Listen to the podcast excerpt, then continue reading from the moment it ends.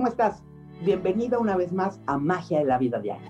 Yo soy Patricia Stahl y hoy vamos a empezar como principio de serie gringa. Te voy a decir en capítulos anteriores.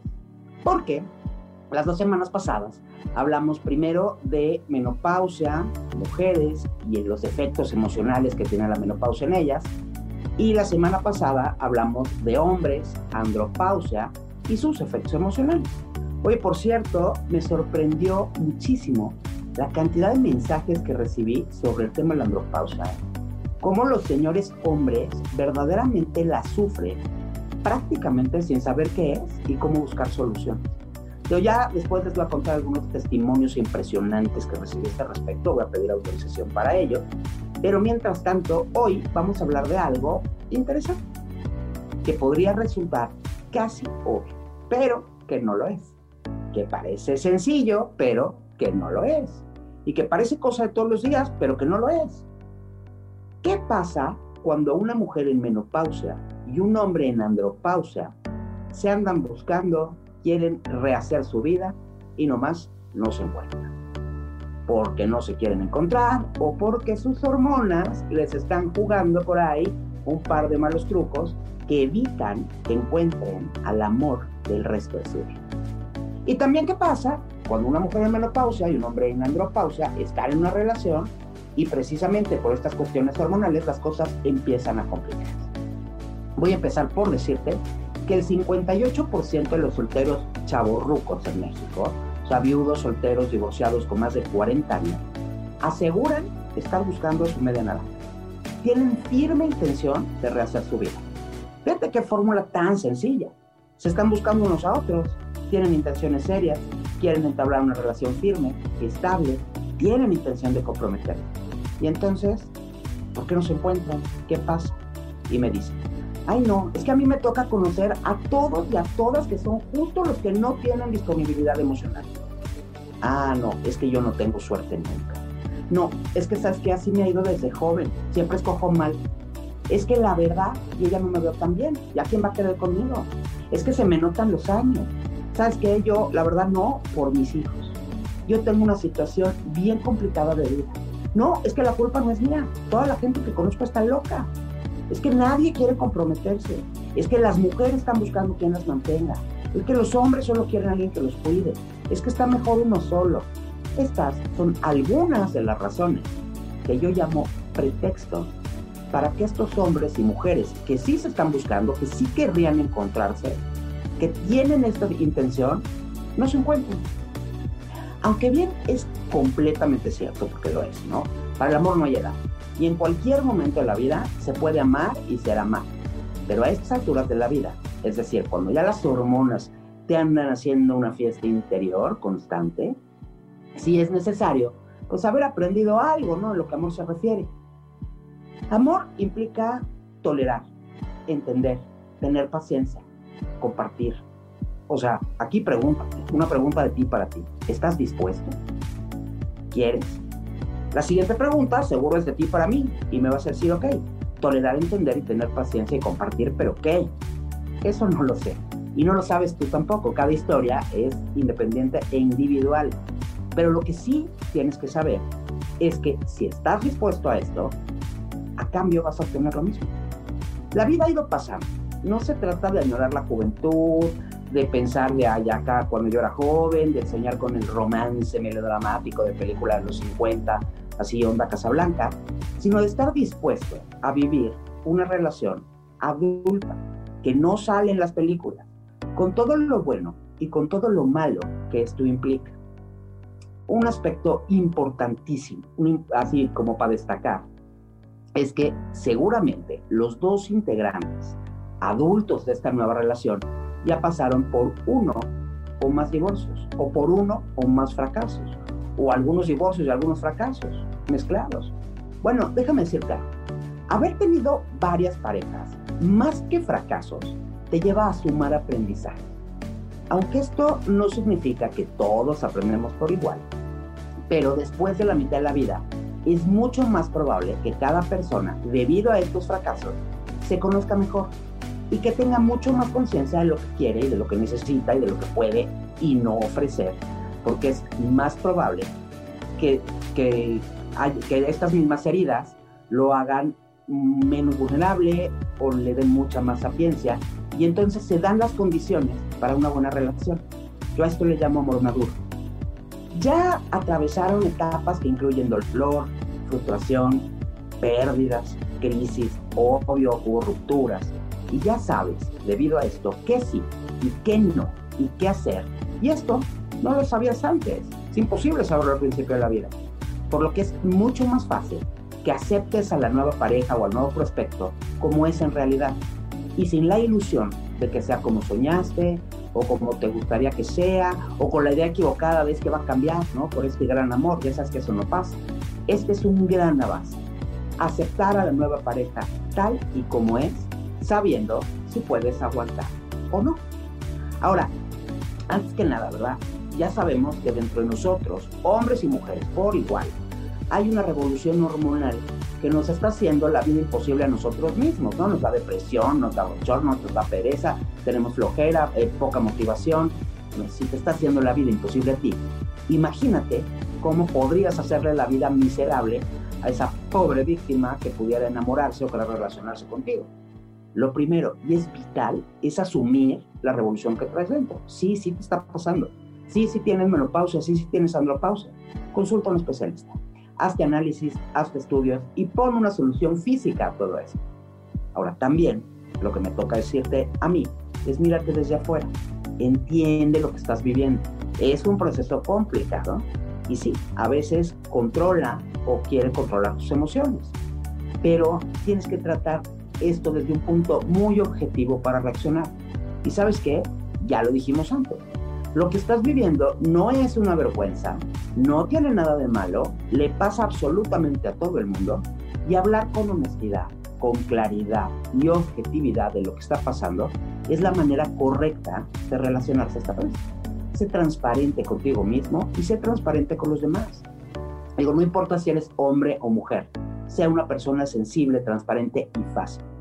La etapa de las estrategias, de las posturas para que se enamore de ti, de es que quiero que pienses, que va a pensar, es que no sé qué, así, tipo Sandy en Vaselina, ¿no? Que se vuelve la chica mala solo para que Danny le haga caso. Bueno, ya está completamente fuera de contexto a estas alturas de la vida. En este momento quieres construir con alguien, no quieres atrapar a nadie. Y menos a base de mentiras o de cosas que no son. Porque esto ya sabes que te va a llevar al fracaso de la relación y no es lo que estás buscando.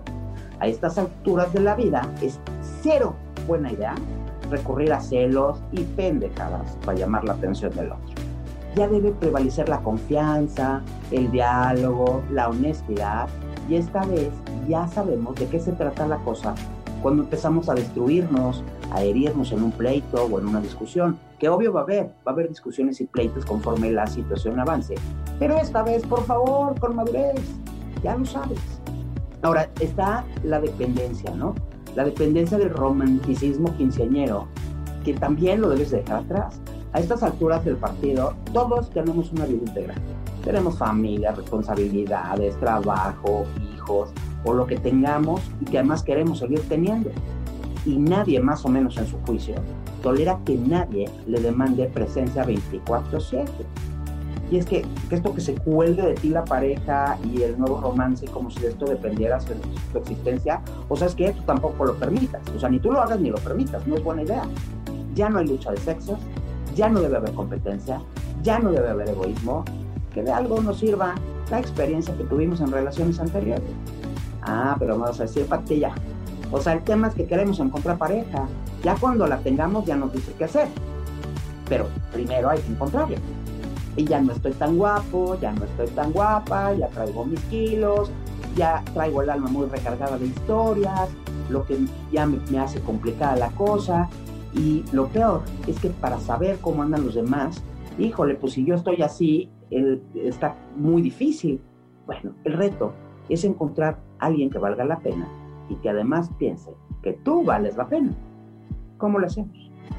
Ok, pues la buena noticia es que las personas que tienen citas, ¿no? que andan buscando después de los 40, suelen ser mucho, muy inteligentes al elegir pareja.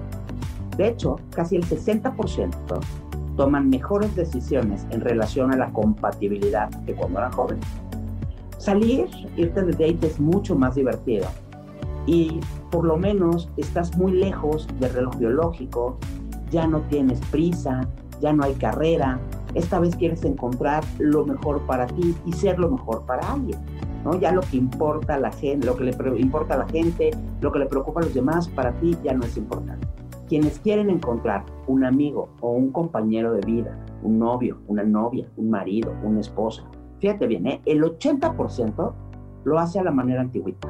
O sea, a través de amigos, de familiares, andan preguntando, preséntame a alguien.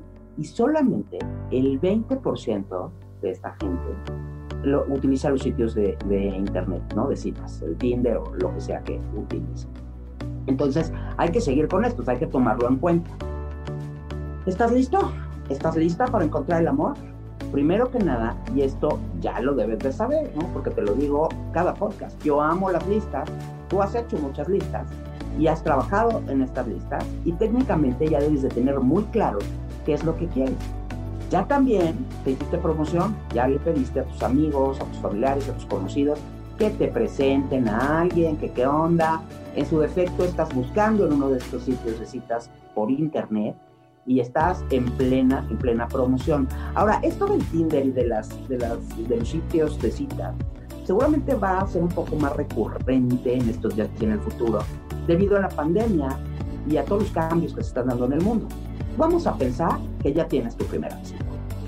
Ok, ¿qué hago en esa cita?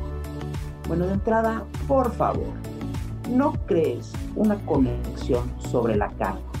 No compartas aspectos negativos. No empieces con una pregunta de estas de ¿y qué pasó con tu matrimonio? ¿Por qué te divorciaste? O la de, bueno, ¿y cómo han tus citas por internet? ¿Sí te han funcionado? O sea, ya está. Ahí empieza la comparación con tus terribles, horribles excónyuges, con las historias anteriores, las terriblemente desastrosas citas que han tenido hasta ahora. Y no hace falta empezar así. Probablemente si lo hace, la persona con la que saliste no quiera volver a salir contigo. Ya todos estamos buscando cosas positivas. Todos vivimos al displacer, acuérdate. Ya llegará el momento de hablar de estas cosas. Pero no de entrada. Es más importante saber lo positivo, saber qué le gusta hacer, cuál es su música favorita, si baila cumbias o rock and rolls, si baila, cuál es la película que sí le hizo llorar, si llora con las películas, y lo que van a aportar cada uno a la existencia del otro, no sus tragedias griegas anteriores. Eso ahorita, en esta primera cita, no viene para nada al caso. Luego, hijo, está el viejo tabú, ¿no? Ya salimos, pero no me ha hablado. Y si no me llama, no le llamo. Así te hacía tu abuelita. Si él no te ha hablado, tú no le hables. Si ella no te busca, es una estupidez.